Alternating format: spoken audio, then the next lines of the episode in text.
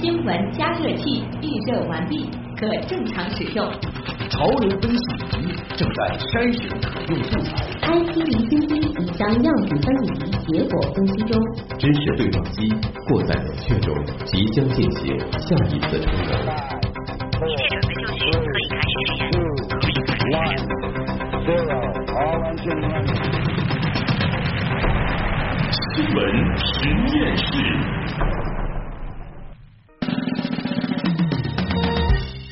资讯背后有内涵，新闻里面找知识。欢迎大家回到有可能是最长知识的广播新闻节目《新闻实验室》。各位好，我是旭东。各位好，我是程曦。为您预告一下这一小时咱们新闻实验室为您准备的话题内容。哎，合成一首打油诗是这样的：科普狂欢智慧长，买张车票回家乡。慈母为女献希望，常怀感恩飞重阳。嗯，科普狂欢智慧长。二零一五上海科博会明天开幕，主打科普的科博会都有哪些亮点？三体中的红岸基地模型在哪里可以看到？实验室带您提前探营。买张车票回家乡，春运抢票大战再次打响啊！第一天开售就有线路被秒完，怎样能够高效的得到回家的车票？错过了心仪的车次，还有没有机会呢？记者给您支招。慈母为女献希望。为使女儿拥有生育能力，陕西对母女完成了子宫移植手术。这项手术拥有哪些难点？又是否会有伦理的问题呢？连线瑞金医院妇产科医生进行详细解析。常怀感恩飞重阳，今天是西方的感恩节，朋友圈被感恩刷屏。感恩节到底是怎么来的？除了吃火鸡，美国人还会怎么过？也欢迎大家来探讨，我们是否需要过感恩节？好，为您预告了这一小时新闻实验室的话题内容之后，要欢迎今天晚上节目的互动编辑乐琪。乐琪你好，嗯，旭东晨曦好，听众朋友大家好，欢迎大家下载新闻加 APP，在阿基米德关注新闻实验室参与互动。那新闻实验室的会员积分计划还在继续，参与互动赚取积分，有机会获得格瓦拉全国通兑电影券以及各种的惊喜福利。那今晚同样有重磅的福利，那就是无论有你有没有积分啊，都可以参加的，就是在今天和明天的阿基米德社区。呃，是昨天和今天我们会有这个秒杀饥饿潮呃饥饿游戏三嘲笑鸟下的这个电影观影券，而且这个时段呢是在本周六的晚上。今天我们秒杀的是七点四十分的这一场，地点同样是在第一八百办的十楼 SFC 上影的八百饭店。那具体的秒杀的点位呢，傅申东给大家来介绍一下吧。好，那么给大家介绍一下啊，今天我们秒杀的这个时间呢是。二十点的二十五分，二十点的四十五分，还有二十点的五十五分，所以呢，大家赶紧到手机里啊装上阿基米德，关注我们的新闻实验室，在这三个点位就有可能能够免费去看《饥饿游戏三：嘲笑鸟下》。对，要手快眼快啊！嗯，好，马上开启今晚的第一个话题：科普狂欢智慧长。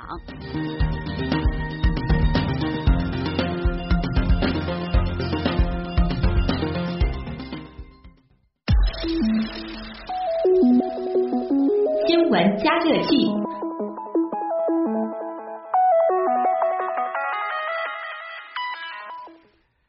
马上到来的这个周末，无论是对于科幻迷还是科普爱好者，其实都算是一场狂欢啊！因为二零一五上海科博会明天就会正式开幕了，并且将一直持续到本月三十号。嗯。上海科博会的全称是上海国际科普产品博览会，今年是第二届，地点呢是在上海展览中心。这次展览的面积啊达到了两万平方米，汇集了中美日韩德法俄等多个国家和地区的三百多家单位，约三千两百件展品。嗯，哎，听着都特别期待啊。那么这个现场具体都有哪些亮点值得大家去参观呢？接下来我们马上就来连线。二零一五上海科博会组委会的韩帅，韩帅你好，嗨，大家好，嗯啊，首先给大家来介绍一下科博会到底是一个怎样的展览啊？因为科博会里边其实是带着科普两个字的。对，没错，那个科博会呢，它和呃传统意义上的这些科技展啊，这些工业类的展览会呢，它最大的不同点是它这个是面向这个我们老百姓的这样的一个科普的展览，它将这个我们呃一些科技产品中间的科技含量呢，通过展览的形式呢，向这个老百姓进行普及。那么在这个普及的过程当中，哎，让老百姓了解了我们的这个呃科技产品，从而更好的使用我们的这些科技产品，那么也能够为老百姓就是说破除一些我们现在呃。对于这个科技方面的一些谣言啦，对于这个一些技术上的误解啦，那么让老百姓更加放心的使用一些高科技的产品。哎，所以说不仅仅是看一些新奇的高新技术产品，更重要的是在这个过程当中能够学很多的知识，这个是科博会的一大特色啊。哎，太棒了啊！嗯，你刚才也提到了是面向普通老百姓的一次科学普及，那么给我们也来讲一讲啊，这个科博会的现场到底有哪些亮点值得大家特别去关注呢？能期待的不少啊。嗯，哎，对，没错。是这样的，就是因为这个我们这个展呢，主要它面对的是普通的观众嘛，所以除了一些高深莫测的这个科技知识，我们通过呃让老百姓能够直观的了解的方式来把它进行这个科普演绎之外，那么我们还有一些老百姓呃比较关注的一些科幻方面的内容。那么就比如说在我们的这个这次展览的这个序馆。那么我们打造了这个科幻《三体》的这样的一个场景。那么《三体》呢，这是呃，可能《三体》迷们都是非常熟悉的这个大热的一本科幻小说。对对对，是今年获得我们这个有科幻文学界这个奥斯卡奖之称的这个雨果奖和星云奖的这样的一部同名小说改编的电影。那么在我们现场呢，呃，会展示这这个电影的它的一些部分的场景。嗯。那么就比如说它最重要的这样的一个电影的呃场景就是红岸基地。那么我们把它的模型搬到了我们的现场。那同时呢，我们通过声光电的这个多媒体手段，在这个现场打造了一个这个科幻的这样的一个宇宙。嗯。呃，结合了这个展览中心它这个。呃，很有特色的这样的一个建筑的风格。那么我们把整个这个科幻的呃宇宙的形象呢，向这个观众进行呈现。也就是说，不仅仅是一个红岸的模型了，还会有一些声光电的特效在里边。对对对，那么给人的这个感觉非常的奇幻。嗯，那相信科普迷一定会对啊这个非常感兴趣啊，很多的科幻爱好者、三体的读者可能都会去到现场去找一找，就是在续听。没错，对，就在续听。嗯。就是在您印象当中还有什么就是值得推荐给大家去看一看的吗？嗯，那么就是说还有呢，就是呃我们有一些这个呃最先进的这样的一些。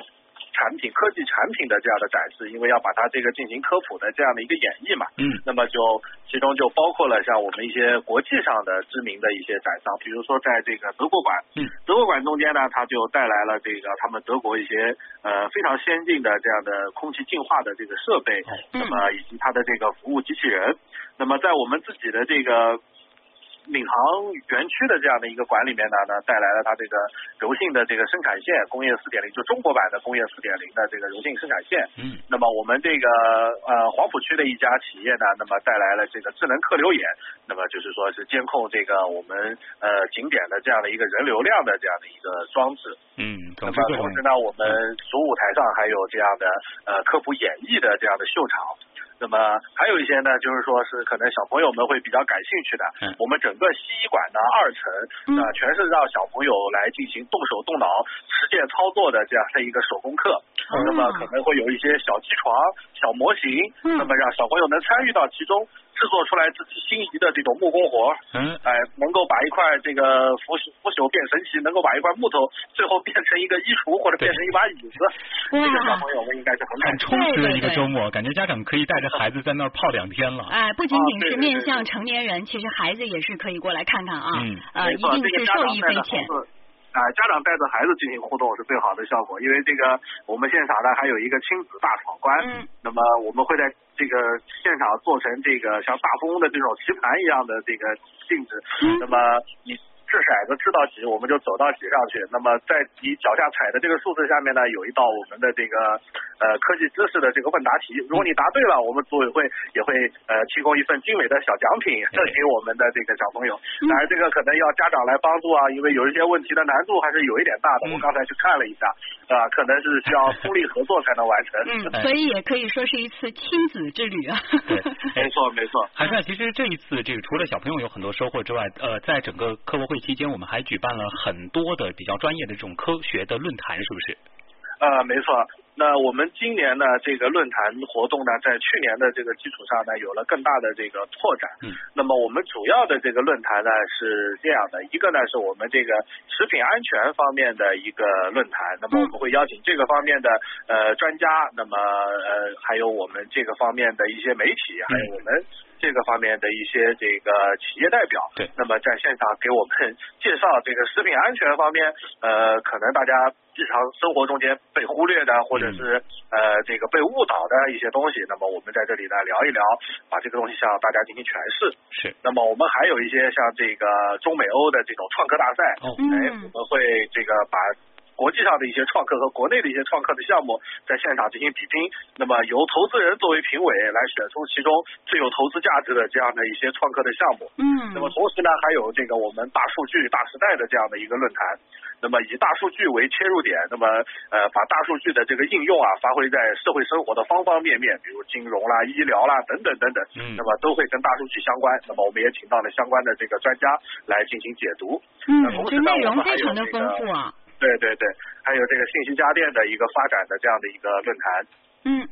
我们也知道了，现在这个每年其实在上海的科技类的展览是非常多的。刚才韩帅你也给我们介绍了，这次科博会其实有很多亮点和特点啊。那么呃，对你来说，你印象最深的，它的最特别的地方会在哪里呢？呃，最特别的地方呢，就是我们这个。展览呢，汇集了这个国际上的一些一流的呃科技产品，那么一些这个好的表达手段。嗯。那么同时呢，还有我们国内的相关方面和国际上能够进行对接、能够进行互动的一些东西。那么呢，我们也是可以看到，就是说我们和国际上能怎么样进行交流，怎么样进行合作这样的一些东西。那么同时呢，还有一些就是说我们国内自己这个民族企业、民族品牌能够拿得出手的一些很好很好的这些东西，完全不输给。给我们这个一些国际的知名的厂商，嗯，对，有一个很重要的点就是在于，就是说，呃，有的科普，呃，有的科技类的这个展览呢，它可能门槛比较高，但是我们这个就是面对市民的，所以说我们是不但看看，而且是能够看懂。对，不仅能够看懂，而且还有互动啊！而且其实今年就是说，这个含在门票里，我们还会送一个这个小册子，是吗？对对对，我们有一个这个科普演绎的这个一百问，嗯，那么就是说呃，把我们现场的一些有高科技含量的这样的一些展品啊，我们都给它做了一个专业的解释和诠释，嗯，那么做并且做成了一本这个小册子，那到时候呢，我们在现场可以这个免费的取阅，哎，还挺厚一本的啊，对对对，有什么不明白的呢，你可以这个拿回去呃研究研究完了之后呢，还有不明白的，它上面还有二维码，你可以扫一扫，扫完了之后还有。这个更详细的这样的解释，嗯，充分利用了新媒体。是，呃，还是还有一点点时间啊，就给大家再介绍一下，就是我们这个展览的时间吧，就是给观众，如果说我们要去观展了啊，有怎样的提醒？是这样，我们这个展览呢是二十七号，十一月二十七号到三十号，在上海展览中心。那么呃，二号线和七号线都可以很方便的到达。我们这个早上九点钟啊开门，那么一般这个下午是到这个四点半结束。好，那么我们四点钟停止入场。嗯，好像这个周一，也就是说最后一天的时间会短。最后一天，对，最后一天呢，我们是这个呃下午的这个十二点钟，那么就已经停止入场了，因为我们下午就撤馆。好的啊，非常感谢来自二零一五上海科博会组委会的韩帅给我们带来的非常详细的介绍，谢谢你，谢谢大家，谢谢大家，哎，谢谢，哎，其实韩帅给我们介绍了很多亮点，真的是非常的期待，而且很详细啊，嗯。呃，对于一个展展会来说啊，其实这个展览的方式是非常重要的。这个展览方式是不是够吸引人啊？是不是够博眼球？因为那是观众最直接能感受到这个展品的一个渠道。那么之前呢，也是采访了科博会组委会副秘书长、上海市科普事业中心的主任胡桃荣。胡主任就说啊，科博会最大的特色就是它展览方式非常多样化。我们来了解一下。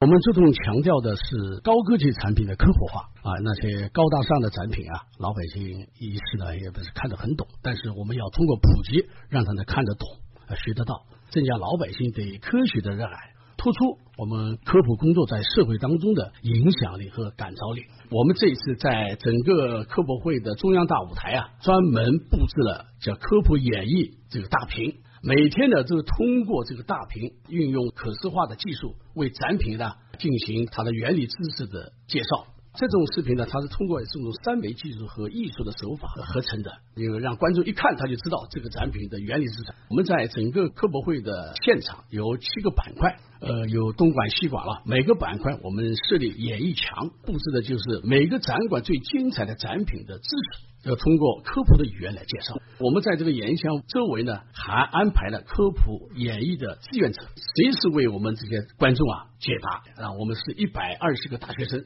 那除了科普志愿者讲，我们这一次安排的就体验互动者的，专门请这个展区的这个展品的技术人员来讲啊，技术人员因为他讲得清楚。科学院院士九院的戴克荣院士，他研发的三 D 打印的关节，这个院士亲自到现场为老百姓讲解。